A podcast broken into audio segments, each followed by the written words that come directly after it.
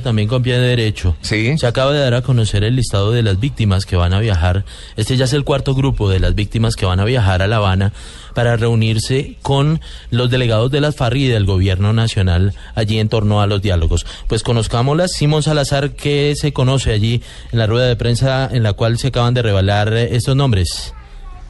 Alejandro, pues son seis mujeres y seis hombres los que viajaron para reunirse con el, con el gobierno y con las FARC en La Habana. Se conoce que los nombres son María, María Zavala, ella es campesina, su esposo y su hijo fueron asesinados, situación que se atribuye a paramilitares de la Casa Castaño. Está también Ginette Bedoya, ella es periodista, su caso fue muy sonado porque ella fue torturada y fue víctima de violencia se- sexual por parte de paramilitares en el año 2000 por su trabajo investigativo. También se conoce el nombre Luz Marina Cuchumbé. Ella fue víctima de ejecución extrajudicial junto con Manuel Antonio Tao Pillinue. También está Wilfredo Landa Caicedo, él es líder comunitario. El 30 de enero del 2013 fue víctima de amenazas por parte de hombres identificados como pertenecientes a las FARC-EP. También está María Jacqueline Rojas, ella es defensora de derechos humanos, atribuye el asesinato de su padre al grupo terrorista de las FARC y también de su hermano a los paramilitares en el Magdalena Medio.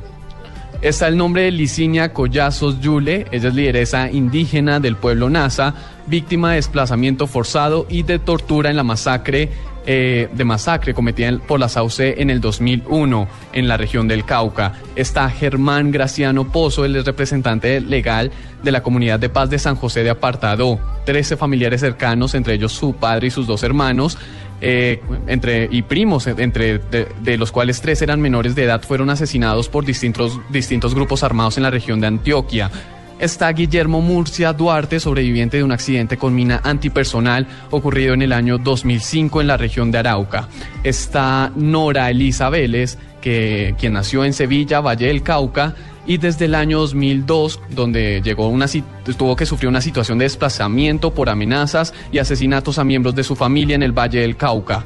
Está el nombre de Alberto Tarache Niño, que tuvo que empezar a trabajar desde los 12 años en un taller de mecánica y fue objeto de amenazas que atribuye al grupo de las FARC porque en su trabajo debía atender a miembros de la SAUC en la región del Casanare. Está eh, Juan Carlos Villamizar, él es dirigente estudiantil, tuvo que salir a España en el año 2002 tras haber sido declarado objetivo militar por los paramilitares. Por último, y este es un caso muy especial, está el de Tulio Murillo, él, es, está recluido en la cárcel, se identifica como víctima de violaciones a sus derechos humanos en su condición de detenido y ha denunciado ante las autoridades que mientras ha estado privado de la libertad ha recibido tratos indignos de amenazas. Su familia también ha sufrido amenazas de ataques en su contra, en su contra es integrante de las FARC-EP y ha sido un representante del movimiento de prisioneros de este grupo guerrillero y participará en la mesa de conversaciones a través de una grabación de video. Esta es la información desde el hotel eh, donde se está dando la información. Simón Salazar, Blue Radio.